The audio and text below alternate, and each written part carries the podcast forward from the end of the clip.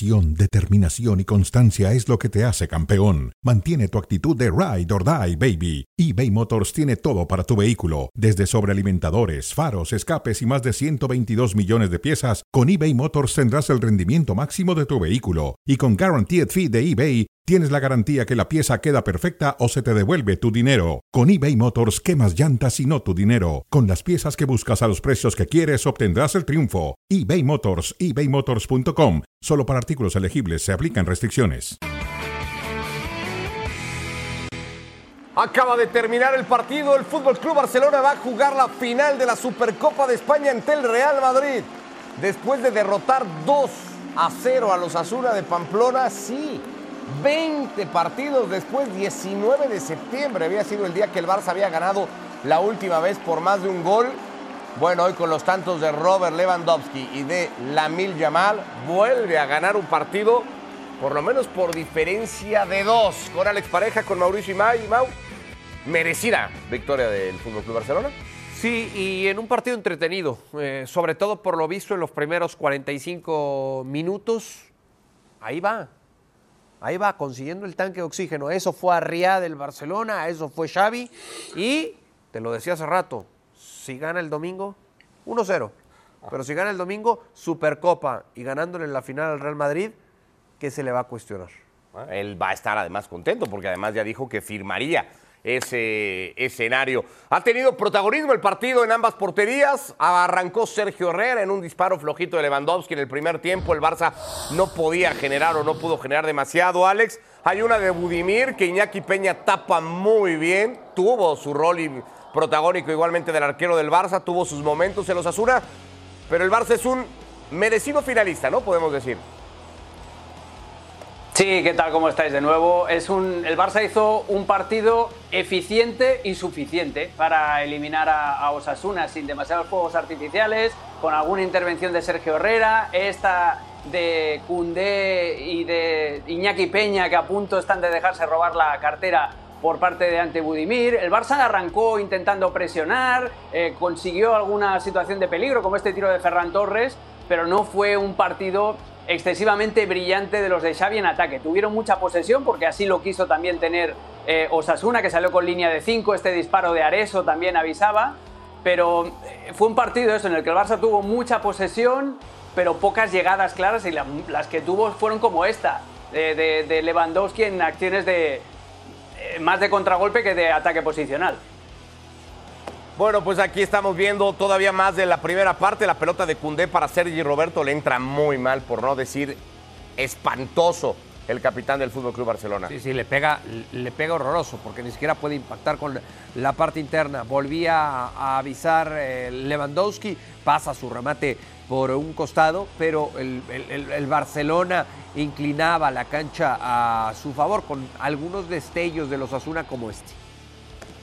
Se lastimaba a Rafinha, tenía que dejar el partido. Lamil Yamal en su lugar para terminar el juego. Esta de Iñaki Peña, aviso más de los Asuna de Pamplona. Tendría una más todavía el conjunto Navarro, eh, la que ya habíamos visto que tapaba. ¿Hay o no hay falta en la recuperación de Andreas Christensen? Para mí no. No, no, no. no. La revisaron, vimos más de tres repeticiones y para mí nunca hay falta eh, por parte de Sergio Roberto la recuperación. Alex. Para mí, coincido con Mau y además te hago otra pregunta. ¿Era un error claro y flagrante, que es uno de los preceptos del VAR? No, aquí el problema fue de los defensores de Osasuna, que se quedaron todos reclamando esa falta en vez de cerrar el pase de Gundogan a Lewandowski. Tapadón de Sergio Herrera para mantener el partido ahí 1 a 0 y que pudiera pasar casi cualquier cosa. No podía llegar Robert Lewandowski para empujar esta pelota, el esfuerzo de Cundé. Cundé de lateral, varias proyecciones de Cundé de lateral, llegando a línea de fondo y, y generando fútbol. Sí. Esta pudo, podía haber sido Budimir. Que yo ya, yo, yo, ya no sé dónde juega Cundé, no sé si el propio Cundé sepa dónde juega. Este, Pero hoy cumplió. Para lo, para sí, lo, mole, lo que bajo, le molesta ser lateral, hoy bajo, creo que ha cumplido. ¿no? ¿Bajo qué exigencia? Aquí la pregunta es, ¿el domingo de qué va a jugar? De lateral no, porque si juega Vinicius, que jugará, va a jugar a Araujo, Araujo. seguramente. Gran jugada de Joao Félix para asistir a la Mil Yamal y regalarle básicamente el 2 a 0. El Barça lo gana, lo gana bien y va a reeditar la final del año pasado, cuando le ganó con una exhibición de fútbol al Real Madrid. 3 a 1 en el que muchos consideran sigue siendo el mejor partido del Barça de Xavi Hernández, aquel del año pasado. ¿Es así, Alex? ¿Fue el del año pasado lo mejor que le hemos visto al Barça con Xavi?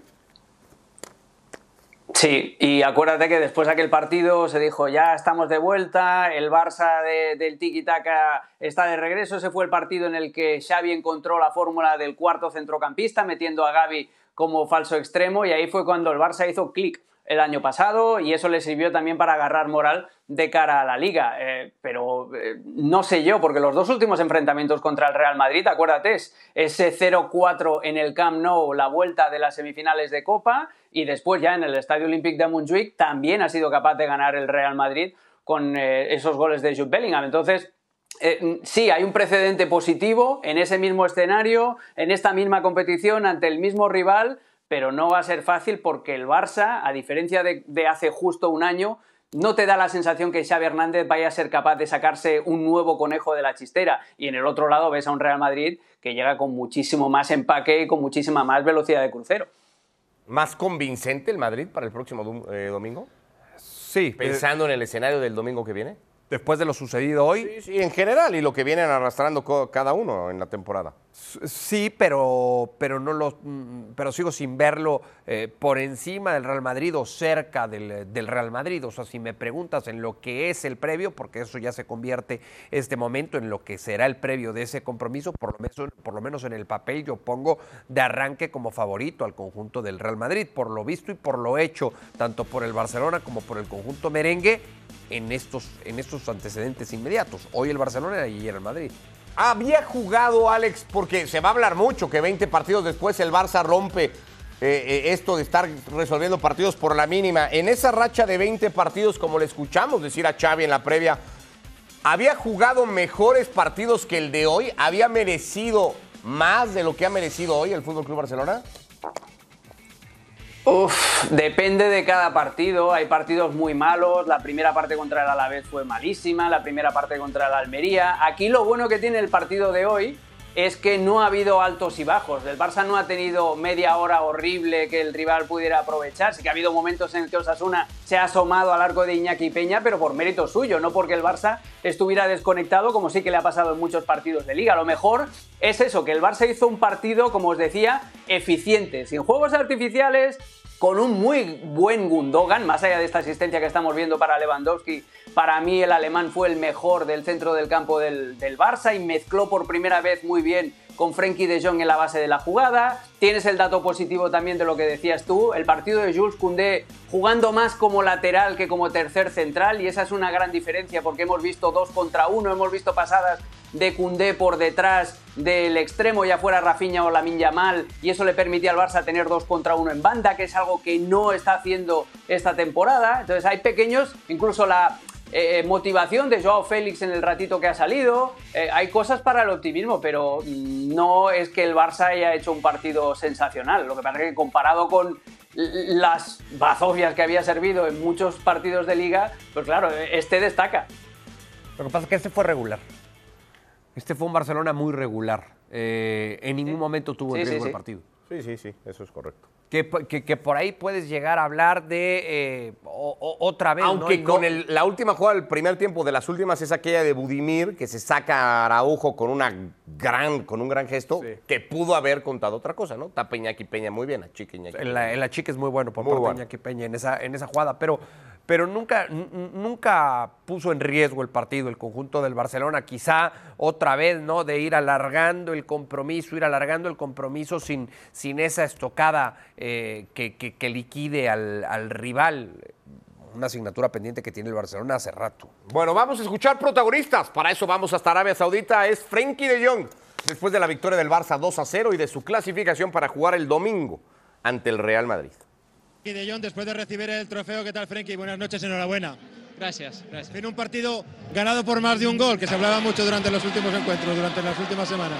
Sí, era un tema. Uh, es verdad que hace mucho tiempo que hemos ganado con uh, it's a long time un gol de diferencia, pero since we've uh, won by more than one goal's difference, but uh, a win is a win.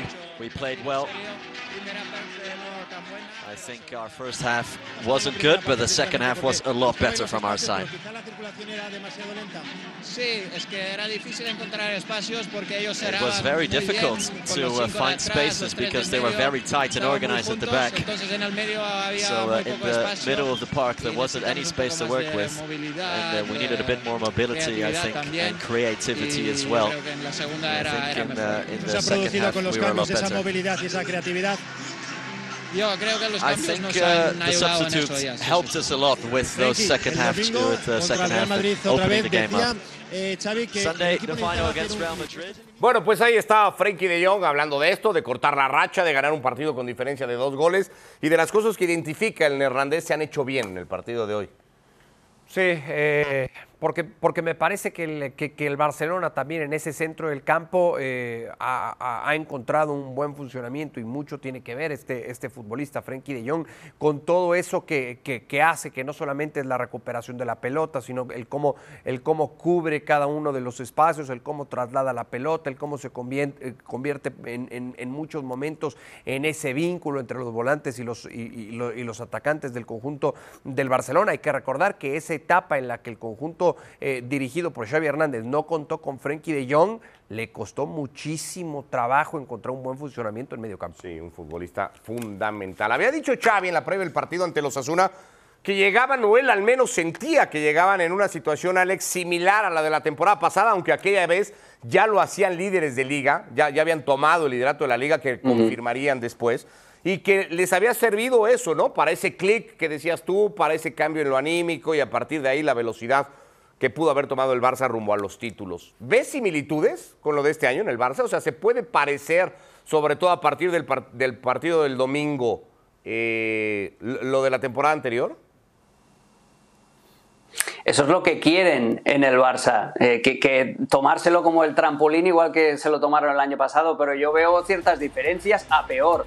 En el Barça del año pasado había mucha más solidez defensiva, eh, no tenías a un equipo eh, que producía más en ataque, eh, daba mejores sensaciones en general. El Barça del año pasado, sin ser un equipo perfecto hasta la llegada de esa final de la Supercopa, donde mm, explotó, donde hizo el clic definitivo, pero te daba mejores sensaciones y es lo que dices tú, no es lo mismo llegar a una final eh, siendo líder, aunque sea por poco margen, de la Liga Española, que hacerlo a siete puntos, no solamente de tu principal rival que es el Real Madrid, sino del Girona. Entonces, las circunstancias no son las mismas, pero en el Barça tienen que buscar eso, que el partido de este domingo sea el empujón definitivo, no tanto en cuanto a resultados, porque ya ganaron el año pasado, sino en cuanto a juego. El Barça necesita pero como el aire que respiran los futbolistas, encontrarse un nivel de juego parecido al que tuvo en la final eh, de la Supercopa anterior, donde le dieron un auténtico baile al Barça, al Real Madrid y donde tuvieron un altísimo nivel de circulación de la pelota, de movimiento sin balón, etcétera, etcétera. Todo lo que le está costando al Barça esta temporada.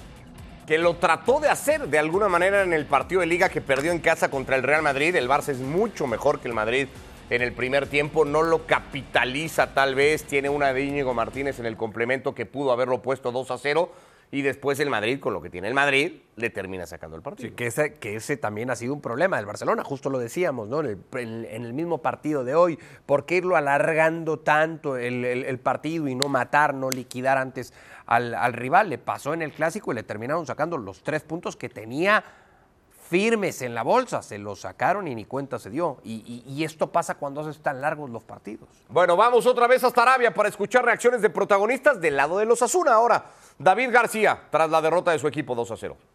Buenas. Estabas viendo un vídeo ahora precisamente de esa jugada del gol, ¿era eso lo que estabas viendo? Sí, bueno, ya habéis visto todos, ¿no? Eh, la cantidad de faltas que, que se pitan así, la cantidad de faltas que en la primera parte todas han pitado a favor del Barça, eh, no sé. Eh, muy, muy evidente, falta, falta clara para mí. Porque entiendes que el listón que ha puesto el árbitro en esa acción de Christensen sobre Arnaiz para ti también sería falta. A los tres minutos, misma jugada, al campo contrario y se pita para el otro lado. Entonces, no sé, ¿qué me dices tú? ¿No?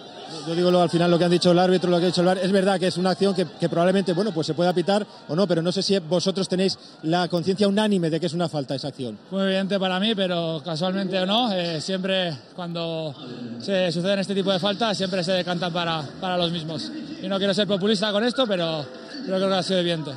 David, el plan vuestro era bueno, pues eso, ordenados en defensa, con tres centrales que no soléis hacer, intentar morder cuando, cuando habéis podido. Sí, era evidente, creo que hemos hecho una primera parte muy buena, en la que prácticamente no hemos concedido ocasiones para el rival, en las que hemos tenido seguramente dos, dos muy claras para, para hacerlas. Creo que en el cómputo global hemos merecido más, eh, pero bueno, no ha podido ser. ¿Por qué te duele más? ¿Por el grupo, por los compañeros o por los 600 rojillos que estaban hoy en la grada? Me jode, me jode por todo, por todos los rojillos que han venido aquí, por los que se han quedado en casa y no han podido venir y sobre todo por el equipo, porque creo que, que, somos un gran grupo, una gran familia, que hemos competido todos juntos y me da, me da rabia por todo eso. No podemos decir que de momento sea una postura institucional de los Asuna. Hemos escuchado a David García levantar la voz y decir, esto no ha estado bien. En los Asuna se, se entiende al menos en la persona de David García, Alex, que ha sido injusto la determinación del primer gol o, dar por bueno el primer gol de Robert Lewandowski.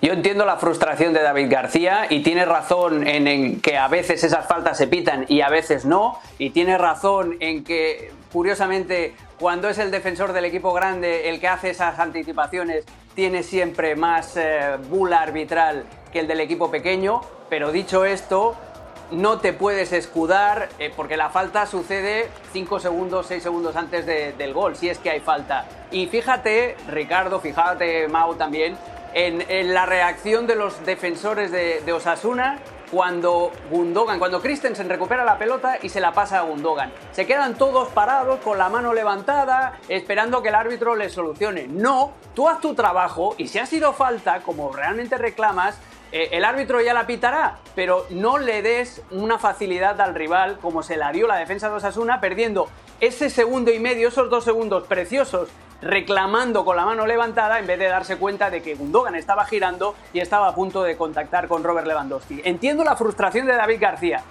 pero también cometieron el error de no seguir jugando y el VAR es lo que os digo, esa falta no era un error claro y flagrante, con lo cual no la puede rearbitrar. Eh, el problema es la falta de aplicar siempre el mismo criterio, que ahí sí que tiene razón David García. A ver, eso aunque no pasáramos por el profesionalismo desde niños, ¿no? Hasta que el árbitro no pite, hay que seguir persiguiendo la pelota. Correcto. Y eso no lo hizo. Sí, sí. Eh, a ver, yo en distintas ocasiones me he visto beneficiado con este tipo de declaraciones y entrevistas a nivel de campo. Eh, honestamente, soy de la idea de que este tipo de entrevistas entiendo que se tienen que dar pero muchas veces esa adrenalina y calentura te deja muy mal parado, como en esta ocasión. ¿Tú crees que el futbolista tendría que dejar pasar un rato y claro. luego dar una, una, declaración? Claro, claro. Enfriarse. Eh, eh, entiendo por la pregunta que le hace el reportero, entiendo que él ya había visto la jugada en un iPad, seguramente de la banca.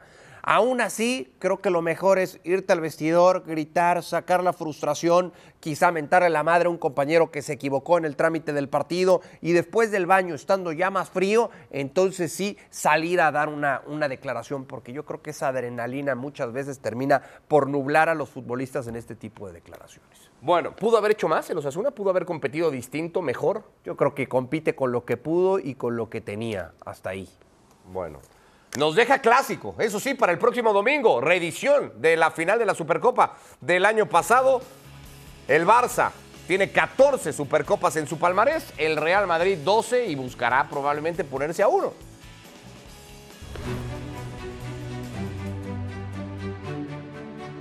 Que es Kedira, o la, y, la lo toca engaña, mal. y lo engaña a Pepe también porque se patina. Es Messi dejando fuera a Pepe, que Sí, es un hombre muy fuerte. No, claro. Y después encara al portero y marca un gran gol. En el Barcelona, rebote ¿eh?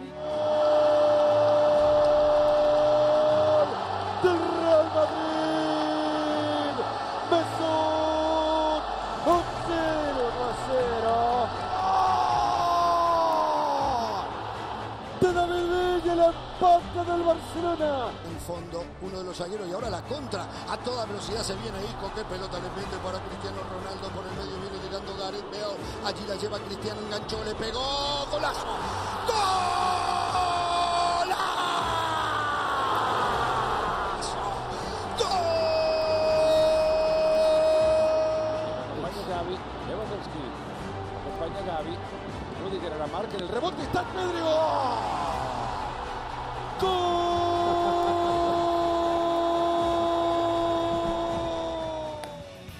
Bueno, este es el historial. En finales de Supercopa, de España entre el Real Madrid y el Fútbol Club Barcelona, la más reciente en la edición 2022 de Supercopa, aunque disputada el año pasado, el 23, la ganó el Barcelona, pero el Real Madrid lleva mano en el frente a frente. Juegan el próximo domingo. Lo harán con el antecedente más inmediato, el de esta temporada y la victoria del Real Madrid en Montjuic, dos goles a uno, pero ahí está igualmente lo vivido el año pasado y ese triunfo del Fútbol Club Barcelona 3 a 1. ¿Cuánto tiene que cambiar cada uno y cuánto tienen que mejorar cada uno de los dos para aspirar a Alex a ganar el partido? ¿Quién más que el otro? Eh, el Barça tiene que mejorar más. El, el, Madrid es más que se recuperen del esfuerzo extra de esa media hora suplementaria sobre todo que se recuperen dos futbolistas que ayer tuvieron un partido colosal, eh, Carvajal y Fede Valverde, que fueron los que le dieron todo el ataque y el equilibrio a la banda derecha, y, por ahí pues se va a mover Valde, por ahí se va a mover también Ferrano, o Félix, entonces e, esa va a ser una, una faceta muy importante para el Madrid, el estado físico de estos dos, pero el Barça tiene que mejorar muchas cosas. El Barça contra el Madrid de Montjuic es cierto que juega una primera hora muy buena, pero lo hace en base a la presión y en base a un futbolista que no va a estar que es Gaby, que hizo un partido colosal ese, día contra el Madrid. hizo un marcaje al hombre brutal a Jude Bellingham, eh, que a partir del minuto 60 es cuando empieza a aparecer Bellingham, pero el Barça lo que tiene que hacer es fijarse en esa primera hora de partido contra el Real Madrid en Montjuic e intentar replicar lo mismo, es decir, presión adelantada, eh, eh, no tener miedo a dejar a Ronald Araujo en un uno contra uno con Vinicius si, si hace falta y tener una mayor circulación por las bandas sobre todo. Yo el problema que le veo al Barça es que van todos por dentro. Gundogan y De Jong en la base de la jugada. Hoy Sergio Roberto y Ferran Torres estaban también muy cerquita en paralelo por detrás de Lewandowski. Y al final las bandas solo le quedan a Valde por un lado y al Rafiña o al Lamin Yamal de turno por la otra. Hoy apareció mejor con Cundé por detrás, pero eso es algo que tiene que replicar el Barça. Tiene que soltar al lateral, sea quien sea, y que no tenga miedo a dejar a Vinicius eh, con Araujo en un uno contra uno porque hay que tomar riesgos. Eh, lo tiene mucho más claro a día de hoy Ancelotti que Xavi Hernández, lo que va a poner y lo que va a pretender hacer el domingo? Sí, seguramente, porque de la mano van los resultados y esos resultados los he encontrado de manera favorable el eh, Real Madrid y Carlo Ancelotti y no tanto Xavi Hernández y el conjunto del Barcelona, por supuesto, por lo menos yo lo imagino así, imagino un Ancelotti teniéndolo mucho más claro que un eh, Xavi de cara al compromiso del próximo domingo.